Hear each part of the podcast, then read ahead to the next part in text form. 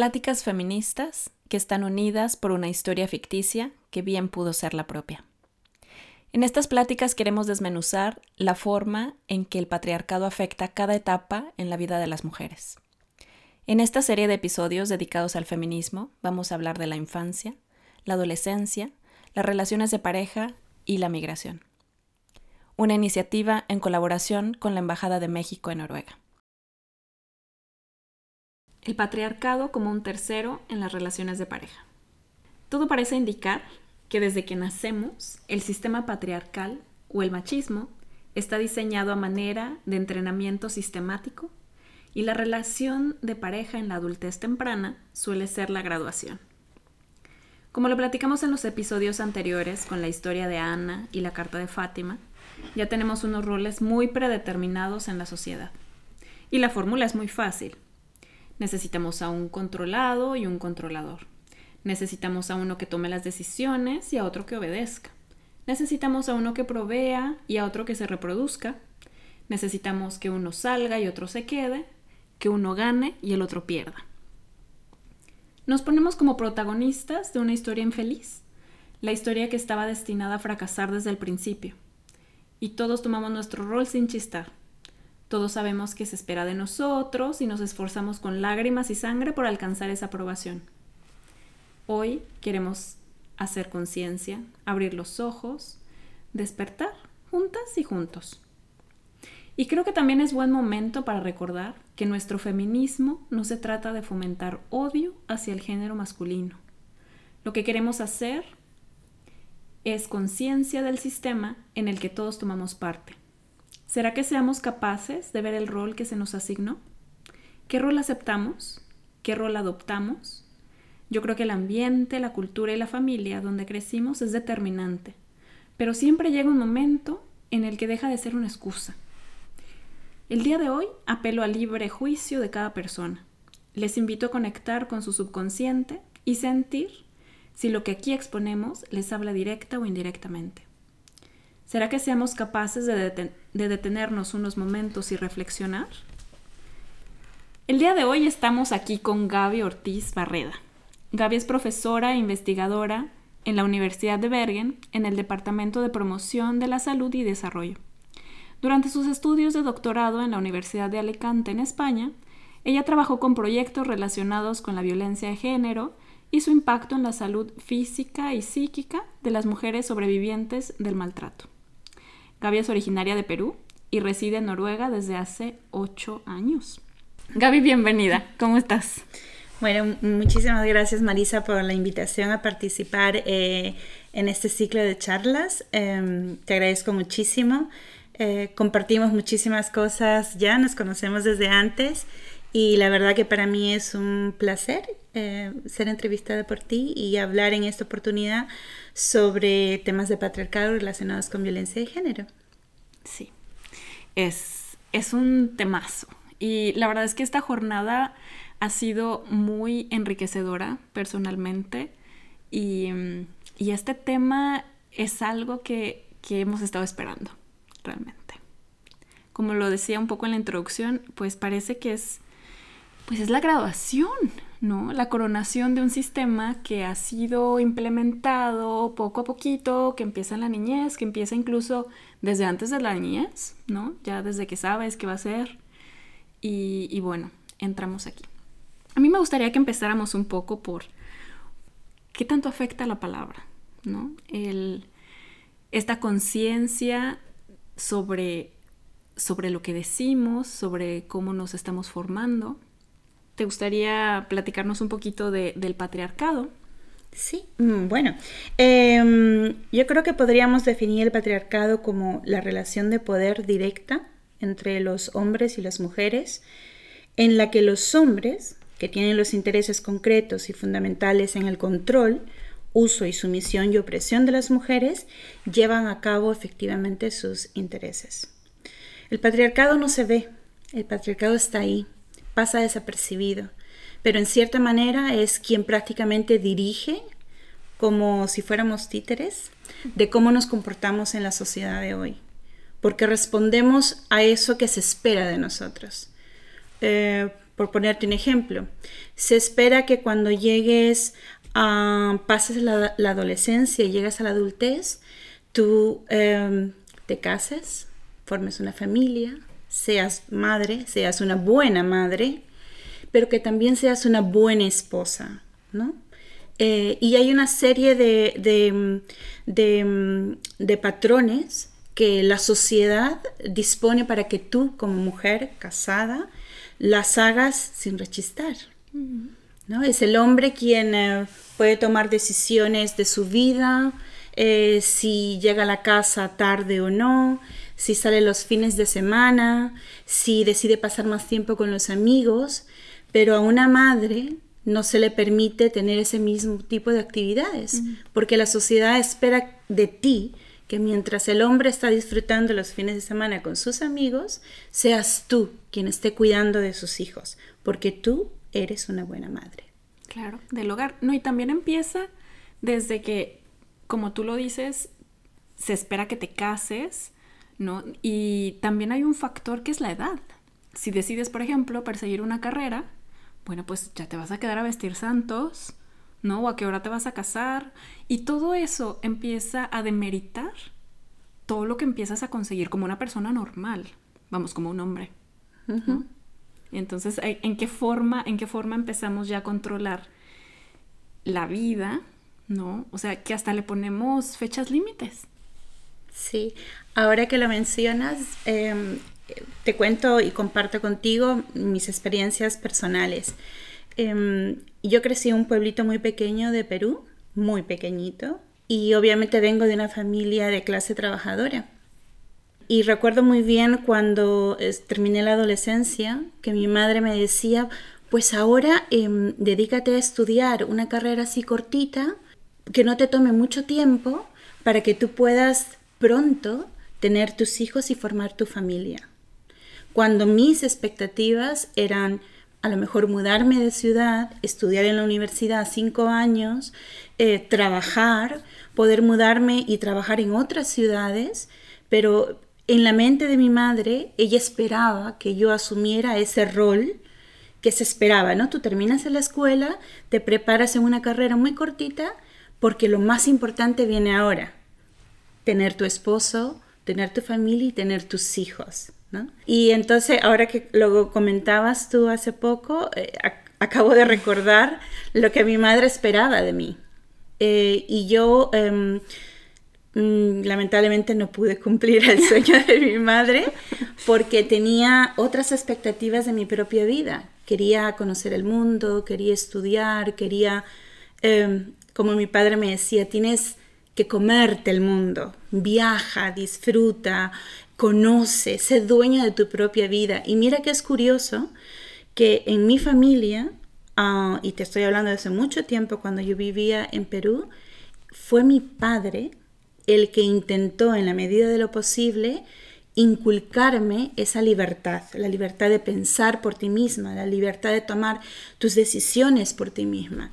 Sin embargo, era mi madre la que siempre traía a colación lo que la sociedad tenía o, lo que yo debería hacer para estar en, consonancia, para encajar en la sociedad, ¿no? Y recuerdo muy bien que cuando tomé la decisión de dejar mi pueblo, que era muy chiquitito, y mudarme a la, universidad que quedaba a tres horas de, en la ciudad grande, a tres horas del lugar donde yo vivía, em, fue una batalla de mis padres, porque mi madre quería que yo fuera esa madre, esa hija, ¿no? Que le diera a los nietos, pero sin embargo mi padre fue el único que apoyó, apoyó el hecho de que yo quería estudiar y, conocer, vivir, y, sí, es curioso cómo también eh, dentro de tu espacio familiar, dentro de, tu contexto en el que tú vives, em, ya las cosas están como establecidas. Y cuando las rompes y no cumples ese camino que la sociedad ha preparado para ti, entonces incluso hasta no eres la hija que yo esperaba, mm. yo esperaba de ti otra cosa, o a dónde vas a ir a viajar y alejarte de mí, seguro que algo estás buscando, algo malo estás buscando en tu vida, ¿no? Te vas a exponer a peligros que no, no los tendrías aquí, eh, valóralo, recapacita, ¿no? Y, y, en sí, todas esas decisiones que uno toma cuando es más joven, los haces casi como que en la lucha, ¿no? De quien te apoya o de quien te dice, no, quédate aquí con nosotros, esto es más fácil. Eh, si, no hay cosa más linda en este mundo que tener tus hijitos y, y, ser una buena esposa, ¿no? Entonces, yo creo que todo esto se traduce en, y creo que todas las que venimos de países latinoamericanos, donde eso todavía es como muy fuerte, podemos compartir o creo que nos vemos reflejadas en, alguna de los, en algunos de los ejemplos que te estoy poniendo hoy, ¿no? Sí, definitivamente. Y, y mira, una cosa que yo he visto también es que todas estas ideologías se creen que parten del amor. Un amor de madre, un amor que, que quiere lo, lo, mejor para ti, que quiere lo que ella sabe que es seguro, ¿no? Entonces, ¿cómo, cómo está tan, tan inculcado dentro de muchos factores que ese es el camino a seguir? ¿Y ahora qué pasa? Eh, ¿Qué pasa en las relaciones de pareja? ¿No? Que a lo mejor tú llegas y, y si, una, si llegas como jovencita y te casas joven, y te empiezas a enfrentar a lo que, a lo que tú ya conoces, ¿no? Que es la relación que, te, que has visto en tu casa, que han visto en tus padres, donde a lo mejor se acepta algún tipo de violencia, ¿no? Donde incluso no lo ves, porque ya está normalizado. normalizado. Y no me dejarás mentir que normalmente la violencia empieza en la palabra, ¿no? Entonces, eh, hoy quisiera que hiciéramos precisamente un ejercicio de conciencia de algo muy simple y cotidiano, de cómo se germinan las semillas plantadas en nosotros por el sistema del que estamos hablando, y de cómo las palabras, que son nuestra forma de comunicación más compleja y más acertada, nos empiezan a formar. Entonces, en este poder de la palabra, me gustaría que, que analizáramos un poquito tanto el origen que queremos decir con estas frases y el impacto que tienen, ¿no? Em, pues bueno, aquí vamos. Gaby, calladita te ves más bonita. sí, um, lo he escuchado, sí, sí, sí. E incluso en tu mismo, en tu contexto a veces familiar. Porque no se espera que alguien reclame o se deje escuchar, ¿no? Con una voz fuerte. Entonces hay veces que la gente te lo comenta.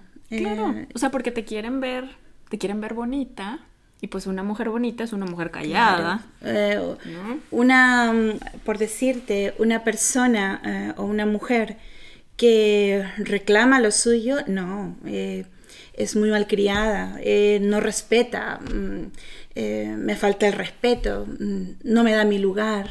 ¿no? Sí. Sí, sí, sí. Es completamente de acuerdo, me suena, me suena. Pues mira cómo estamos aquí rompiendo estas barreras. y yo creo que eh, a, lo a, lo largo de nuestras vidas en la adolescencia hemos pasado por muchas relaciones sentimentales y yo creo que eso, todos esos, esos tipos de experiencias, al día de hoy cuando recorremos o, o reflexionamos sobre este tipo de, del poder de la palabra en el contexto de del, sistema de patriarcado, yo creo que em, reflexionamos y nos damos cuenta de muchas cosas que cuando éramos jóvenes hemos tolerado. Y entonces yo creo que es importante también de que de estos temas se hable.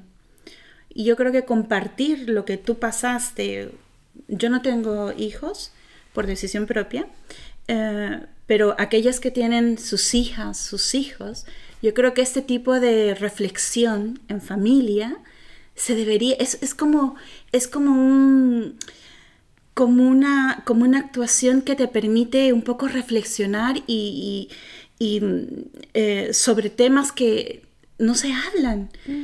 que tú no hablas de tu madre con, de estas cosas. Al menos yo no lo hablo con la mía. Mi madre está demasiado lejos hoy por hoy. Pero tampoco es un tema que se pueda hablar con ella porque ella no lo entiende, ella es de otra generación, piensa de otra manera. Entonces cuando tú defiendes lo que tú sientes o piensas, transgredes lo, que ella, lo que ella cree, ¿no?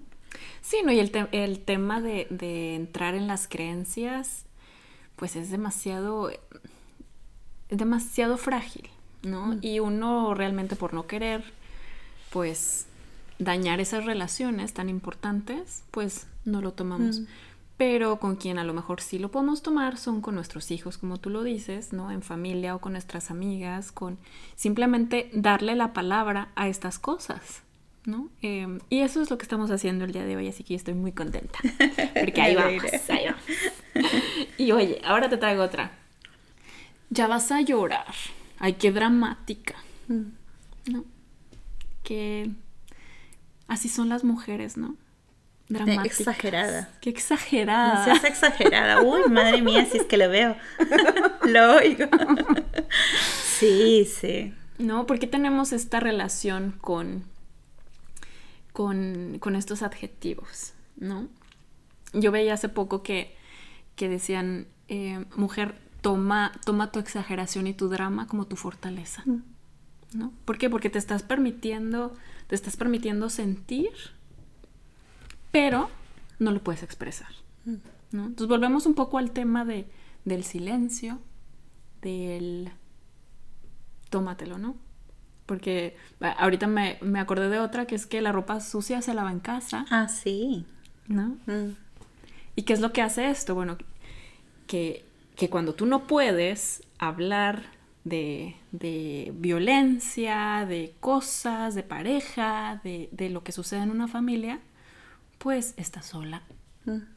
Y yo creo que no hay peor sentimiento que, que sentirse sola en una situación difícil. Mm. Pero yo creo que también eso responde a cómo se, cómo se toman este tipo de temas en la sociedad. O sea, cuando tú experimentas un tipo de maltrato o lo estás experimentando en casa, si lo comentas con tu familia, te van a decir, pero es que tú te casaste con él achántelo. Mm, mm. O sea, eh, fue tu decisión, así lo conocías. O te dicen, hija, seguramente que estaba de mal humor. O... Eh, entiéndelo. Entiéndelo. Sí, sí, sí. Entiéndelo. Eh, sé más comprensiva con mm, él. O que de repente cuando se lo comentas a una vecina, te diga, no, estás exagerando, seguro ha sido sin querer, ya verás cómo él se va a disculpar y esto no volverá a pasar. O que cuando te golpeó demasiado fuerte y vas al centro policial a denunciarlo, te dice, señora, anda, que es una pelea de familia, perdónelo, vuelva a su casa. Yo de este, de este tipo de situaciones sí que... Eh, He conocido de muchos casos en la zona rural de Perú, en donde en muchos de los reportes que, hemos leído de, los organismos que abordan un poco el tema de la violencia de género en Perú, es casi un clamor, ¿no? Y, y muchas de las personas entrevistadas, muchas de las mujeres entrevistadas, lo hacen presente. El hecho de que cuando han querido recurrir a denunciar cualquier tema de maltrato, tanto en los servicios sociales o a través de la policía, siempre se ha desmerecido su palabra. Estás exagerando. Es una pelea de que pasa siempre en los matrimonios, ¿no? Hasta hace poco, por ejemplo, en España hubo, hay un eh, investigador de la Universidad de Granada que escribió un, un libro basado en las entrevistas a las mujeres y precisamente eh, una de la cuota, de las cuotas de las entrevistas que fue, que era precisa, decía, mi marido me pega lo normal. Porque está normalizado. Ese tipo de violencia que tú ejerces, tanto física o emocional, eh, utilizando este tipo de, agresión verbal, ¿no? también es un tipo de agresión, pero no se reconoce como tal. Y entonces que alguien, que una mujer diga mi marido me pega lo normal, es normal, estás normalizando ese proceso de abuso en tu relación, tanto que no lo consideras como un tipo de violencia, ¿no? Que tienes que denunciar y demás. Oh, es que es que es, es fuertísimo y, explota, hace explotar la cabeza, ¿no? Este, este tipo de cosas. De aquí fíjate que quisiera sacar eh, dos cosas. Una es cómo ya extrapolamos a un sistema. ¿no? ¿Qué es lo que quiero decir? Que en este ejemplo de, que las mujeres reportan ya desde que estás, desde que estás reportando, ¿qué es lo que pasó ahí? Ya te estás haciendo consciente de que esto no está bien y que estás pidiendo ayuda. Y estás pidiendo ayuda de alguien que se supone que debería ayudarte y que es cuando vas a esta persona o a esta instancia, porque ya estamos hablando de instituciones. Los que laboran ahí normalmente son hombres. ¿Y qué es lo que hace este sistema? Pues que, ay, Se desvaloriza. todos, claro. Yo creo que llegar ya a este punto ya es también porque ya, ya recorriste ya recorriste mucho camino, ¿no? Y este sistema, que es lo que lo que a las feministas nos tiene tan enojadas, pues te está dando la razón, ¿no? Que sí, que si hay un sistema patriarcal, que sí te tienes que aguantar, ¿no? ¿Por qué? Porque porque sí tienen que ser las cosas. Sí, yo creo que en muchos de nuestros países también se refleja incluso en las políticas o en las leyes que se han desarrollado para abordar este tema, para hacerlo visible y para proporcionar y reconocer que tú como víctima eh, eh, necesitas de un tipo de ayuda o de recursos sociales que te permitan salir de esa situación. Eh, durante mi tesis doctoral, la que hice en la Universidad de Alicante, en España, yo analicé las leyes de 80 países. Y una de las cosas que identificamos es que en la mayoría de las leyes ni siquiera la mujer está visibilizada como víctima, porque se dice cualquier miembro de la familia que haya experimentado una agresión física, etcétera, etcétera, etcétera. No hablan de la mujer. Entonces, cuando no se habla de la víctima en una ley, o sea, de la mujer en una ley, entonces, ¿cómo se pretende articular medidas que permitan a estas mujeres salir de ese maltrato? Y muchas de las leyes en América Latina, salvo quizás la argentina y la brasileña, eh, tenían ese tipo de, de definición, ¿no? De, en primer lugar, también asumían, eran, eh, utilizaban la terminología de violencia doméstica o violencia intrafamiliar, sin remarcar de que esta violencia se ejerce por motivos de género como por ejemplo la ley de España y demás. Hay ahora, eh, han habido nuevas ratificaciones en la, en la normativa legal y sí que algu- algunas leyes de América Latina han mejorado un poco. Pero a veces todo este tipo de, de, de- de mejora en, los, en las herramientas de las políticas y en las leyes se quedan también en el papel porque para hacerlas efectivas y para que realmente funcionen necesitan de presupuestos asignados y de mover prácticamente todo el aparato del Estado y de los eh, recursos sociales para articular estas medidas que funcionen para poder permitir a estas mujeres salir de ese círculo de maltrato. ¿no? Y no solo ellas, sino también eh, los niños, que en la mayoría de los casos también son víctimas de, de, de estar expuestos a este tipo de violencia y en la mayoría de los casos los niños también son agredidos, ¿no? Junto con sus madres. Sí, y que además pues es este círculo que nunca va a terminarse porque estos niños están aprendiendo cuál es su papel, cuál es su rol, cuál que se espera también de ellos cuando ellos crezcan.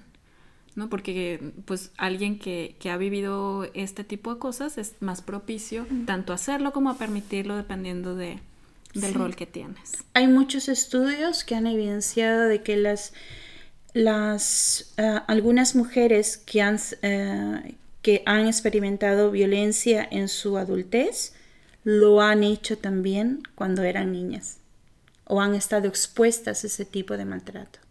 Entonces es algo que se aprende. Si un niño ve que esa es la manera como se resuelven los problemas, entonces aprenderá que él también puede resolver los problemas de esa manera. Entonces la violencia es algo que se transmite sí. y que se aprende. Que se enseña. Que se, que se enseña sin, ¿me, me entiendes? Sí. De una manera indirecta. Pero si estás expuesto a eso, aprendes de que es una manera de solucionar los problemas. No, y esto nos lleva también a que tengamos relaciones de pareja tan complicadas, ¿no? Donde, donde justamente estamos buscando llenar este molde, tanto de una, de una forma como de la otra. Pues bueno, siguiendo aquí con, nuestras, con nuestras frases. Pues a las mujeres no hay que entenderlas, solo hay que amarlas. Porque son complicadas, son de otro mundo. Tú como hombre no puedes entender. Y yo me pregunto qué es tan difícil de entender. Yo creo que hay, hay em, en la mayoría de los casos yo creo que hay, y no necesariamente en familias o parejas que experimenten este tipo de situación, pero hay poca comunicación, poco se habla, mm. poco se llega a un consenso. En la mayoría de los casos se impone, no se discute, ¿no? no se, lo que uno debe buscar siempre es buscar eh, un acuerdo, ¿no? Y a través de la comunicación decir, mira, bueno, si a ti te parece, bueno, lo vamos a hacer así, pero entonces intentaremos, veremos qué tal sale y si no sale, pues aplicamos otra forma de llegar a donde nosotros queremos. Pero como no siempre es así, entonces a veces se tiene eh, que enfrentar este tipo de situaciones complicadas, ¿no?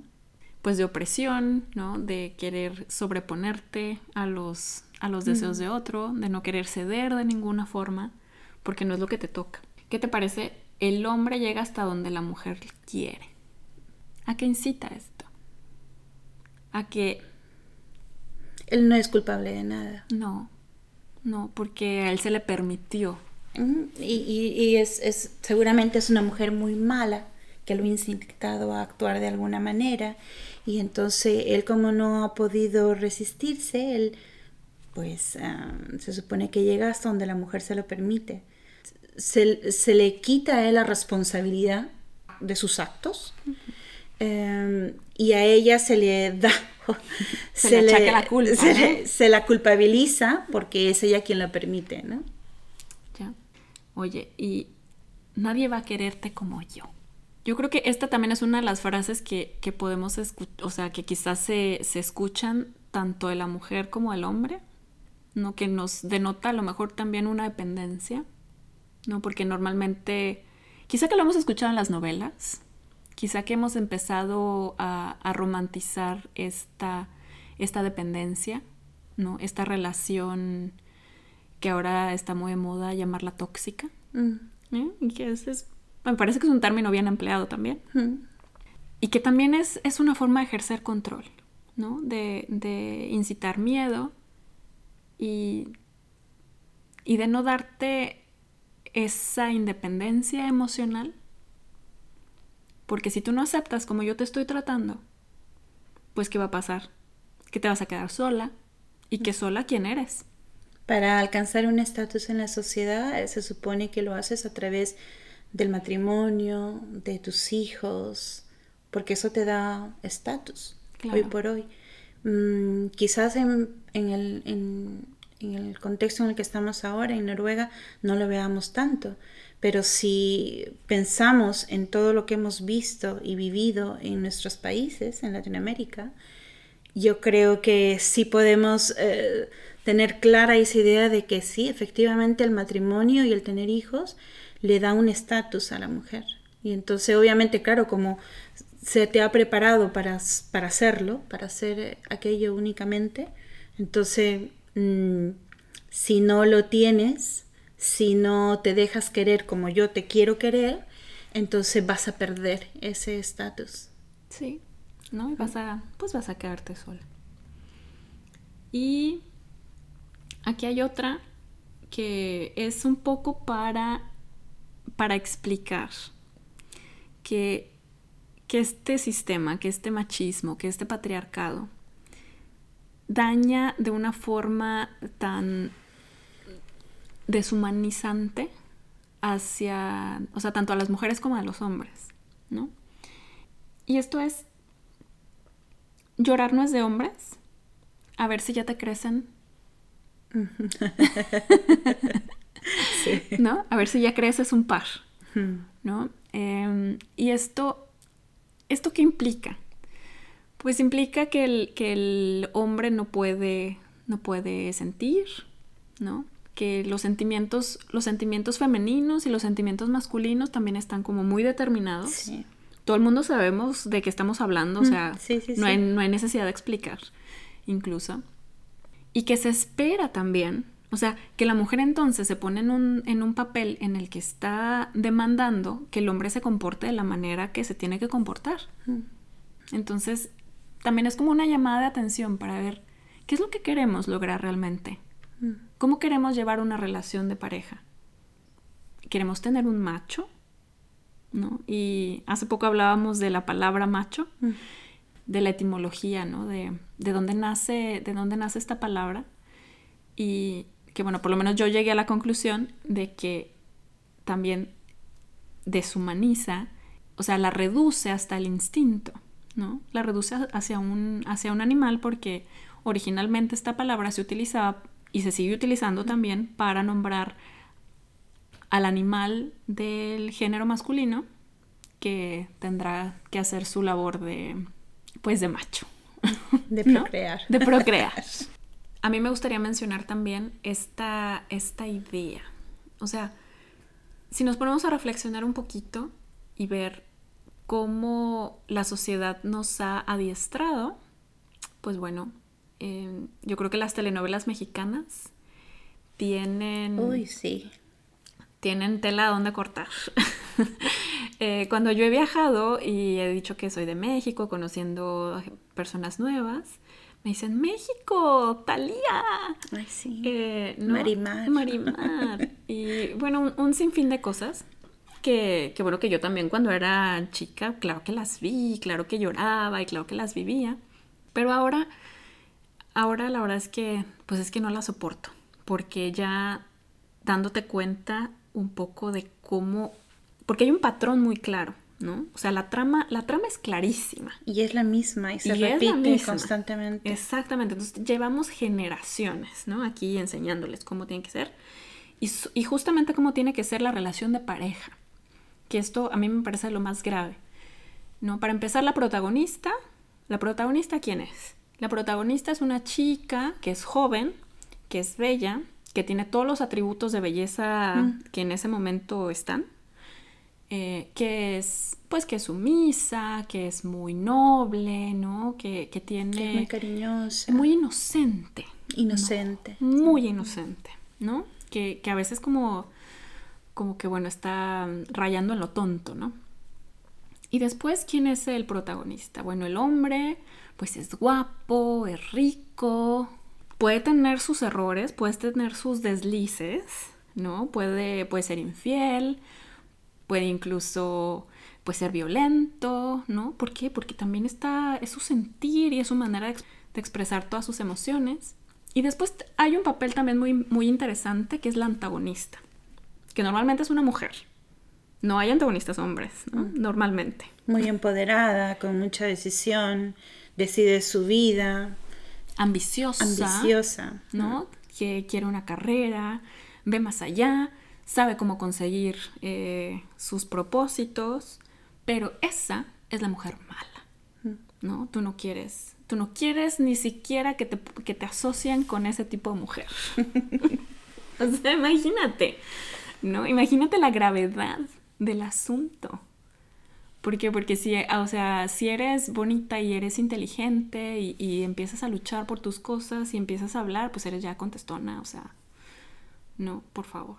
Pero no te has fijado, por ejemplo, en todas, bueno, un poco, porque yo también las he visto cuando, cuando viví en Latinoamérica.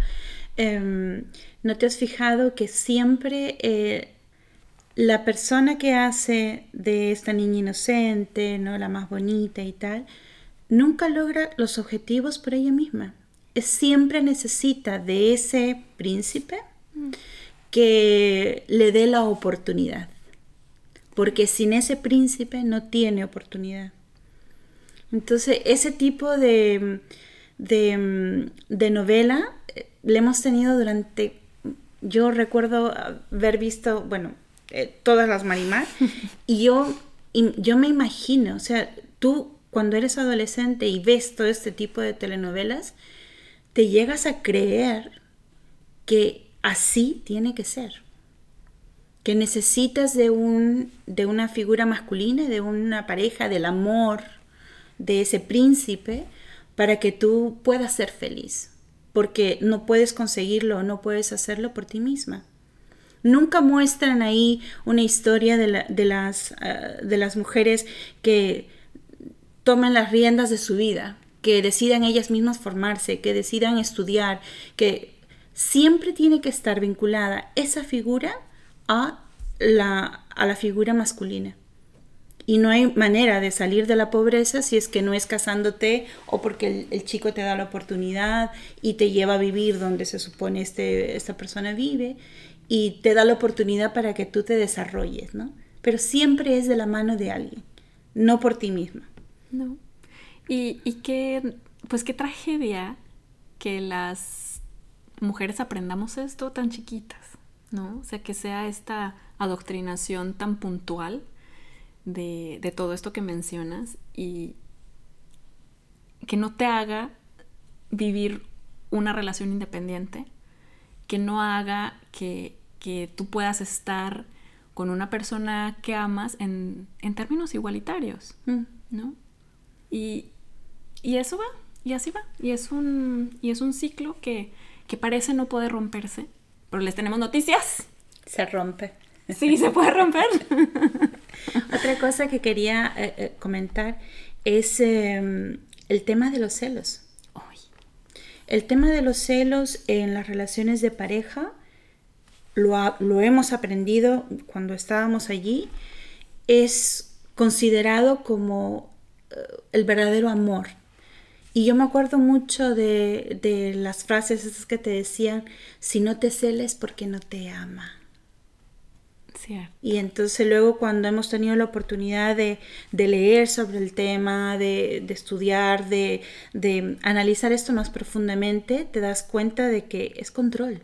Mm. Eso no es amor, eso es control. Mientras estamos en los entornos en los que hemos crecido, pensamos que es así, que las relaciones de, enamorados, de pareja, es así. E incluso cuando hoy por hoy compartimos con nuestra pareja, puede que lleguemos a pensar de que si no te está celando es porque no te quiere. Te ha perdido el interés. Te ha perdido el interés. Mm. Pero no hay cosa más errónea, porque alguien que te quiere de verdad no te va a celar, porque confía plenamente en ti, porque hay una decisión, tú tomas la decisión de querer a una persona. Y de querer estar junto y de querer estar junto con esta persona. Tú has tomado esa decisión. No hay ninguna obligación, eh, no hay hijos de por medio. O sea, es una decisión tuya. Claro. Tanto como tú lo decides, como si tu pareja también toma esa decisión. Y si esa, si esa persona a la que tú le das tu amor empieza a celarte, entonces ahí es como un, como una sirena de, se prende el primer foco rojo por favor. Y, te lo empiezas a mirar porque no es normal. Exacto. Pero bueno ahora también es un foco rojo cuando empiezan a celarte eh, y cuando, cuando surgen este tipo de, de sentimientos pero pero se puede detener. O sea, lo que no, lo que no estamos diciendo es corre, abandona a tu marido, si ya te celó, si, si empezaste a ver como cosillas. No, es háblalo. Mm, háblalo. No, mm. háblalo. Eh, pongan las cartas sobre la mesa. O sea, podemos ser, podemos ser adultos, podemos hablar de estas cosas y, y ese, ese tipo de relaciones también, o sea, pueden sanarse. Aquí lo que se trata también es que de tener en cuenta que tanto el hombre como la mujer estamos creciendo en este, pues en este sistema, en la misma sociedad probablemente, y que los dos estamos dañados, mm. ¿no? Que los dos hemos visto situaciones así, a lo mejor con nuestros padres, a lo mejor con, con nuestra familia, con nuestros amigos, etc. Y algunas veces las hemos replicado también. Exactamente, ¿no? A lo mejor en relaciones anteriores, mm. pero que además, si hay voluntad, pues juntos pueden crecer juntos podemos, de verdad, de verdad se los prometo, podemos cambiar este tipo de pensamientos, ¿no? Y crecer juntos como pareja solamente se puede lograr, a mi parecer, en relaciones independientes, mm. ¿no? En relaciones donde tú sientas que tú tienes toda la libertad de tomar decisiones y, y que yo también. En relaciones igualitarias. Exactamente. En donde no hay uno que ejerce el poder y, y otra persona que sea la oprimida, sino en que ambos son dueños de sus decisiones y ambos, ¿no? Conjuntamente em, desarrollan y abonan, por decirlo, esa relación. Hay camino por recorrer, es un sistema. Yo creo que podemos empezar por identificarlo. Y por eso justamente quería que este episodio hablara de estas frases que tenemos normalizadas y de este patriarcado como un tercero en la relación, eh, como una tercera persona, ¿no? Y recordemos que las parejas son de dos. Entonces tratar de, de votarlo. tratar de votarlo porque ya son tres, ya, ya es multitud. Pero yo creo que una vez que se reconoce, se visibiliza, entonces ahí puedes tomar acción sobre cómo haces para mejorar, ¿no? Porque yo creo que a lo largo de la vida de pareja y de todas las que ya tenemos unos años, ya hemos recorrido, tenemos un poco de experiencia, hay cosas que se pueden mejorar en una relación. No somos perfectos, cometemos errores siempre. Y hay veces que incluso cuando ya sabemos de que si los roles de género y demás, incluso aún así sabiendo, a veces se cometen errores, somos seres humanos. Em, y entonces yo creo que lo importante es siempre guardar eh, muy buena comunicación con la persona que comparte contigo tus momentos, tus días, eh, tu vida. Porque tú lo has decidido, tú has decidido que esa persona sea la que sea tu compañero de vida. Entonces, no hay, no hay nada que no puedas hacer si es que realmente no quieres. O sea, tú has tomado la decisión de quererlo y esa persona también se supone que a ti. Entonces, ¿qué hay más allá? No hay ningún impedimento más que em, caminar ese camino juntos. Y es trabajo. Y es trabajo, como, como todo. Mm. Y es, trabajo como todo. Mm. Sí, es un proceso y es, es disfrutar el proceso, ¿no? Y, crecer también en este proceso. Y yo creo que no hay, eh, yo creo que personalmente cuando tú ves a tu pareja crecer, em, conseguir poco a poco las metas que tu pareja se ha, eh, em, propuesto. se ha propuesto, la ves eh, feliz, tú la ayudas Tú te sientes eh, orgullosa de lo que tu pareja está haciendo y tú lo que quieres es verla crecer. Entonces no hay más felicidad que eso. Y cuando recibes lo mismo de la persona con la que compartes tu vida, que, ya, que tienen sus hijos y que ambos quieren crecer juntos, todo, yo creo que todo se puede hacer y cualquier problema que aparezca en una relación se puede solucionar con respeto. Sin violencia. Sin violencia, exactamente. Porque ya cuando hay algún episodio de violencia, yo creo que no es por ahí donde puedes ir. Exacto. Recapacitar y, cada quien tiene que hacer ese trabajo personal. Así que invitamos a todos los que nos están escuchando a reflexionar un poco. Este tema no es, no es solamente el mes de marzo, no es solamente el Día de la Mujer, no es solamente pelear por nuestros derechos, sino es un, es un tema que se vive y que así como lo hemos aprendido durante toda la vida, lo podemos desaprender. Nos queda una vida también por desaprenderlo y hay que seguir trabajando. Que la recompensa es bonita. Gaby, te agradezco muchísimo que estés con nosotros. Ha sido un placer de verdad eh, poder platicar contigo de, de estos temas pues delicados, pero muy interesantes, muy, muy de nuestro tiempo y que nos están poniendo la pauta para el futuro también. Muchísimas gracias. Muchas gracias a ti, Marisa, por la invitación. Yo la verdad que también he disfrutado mucho de la conversación del día de hoy.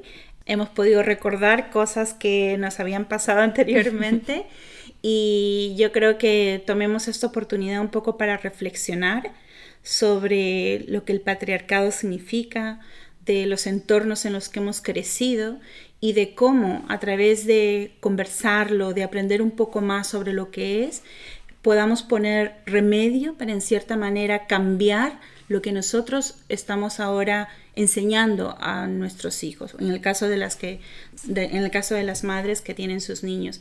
Yo creo que hay que educar en igualdad. Niños y niñas tienen los mismos derechos, las mismas oportunidades y yo creo que lo que nos toca por delante es intentar eh, enseñarles a vivir mm, de esa manera. Así es, completamente de acuerdo.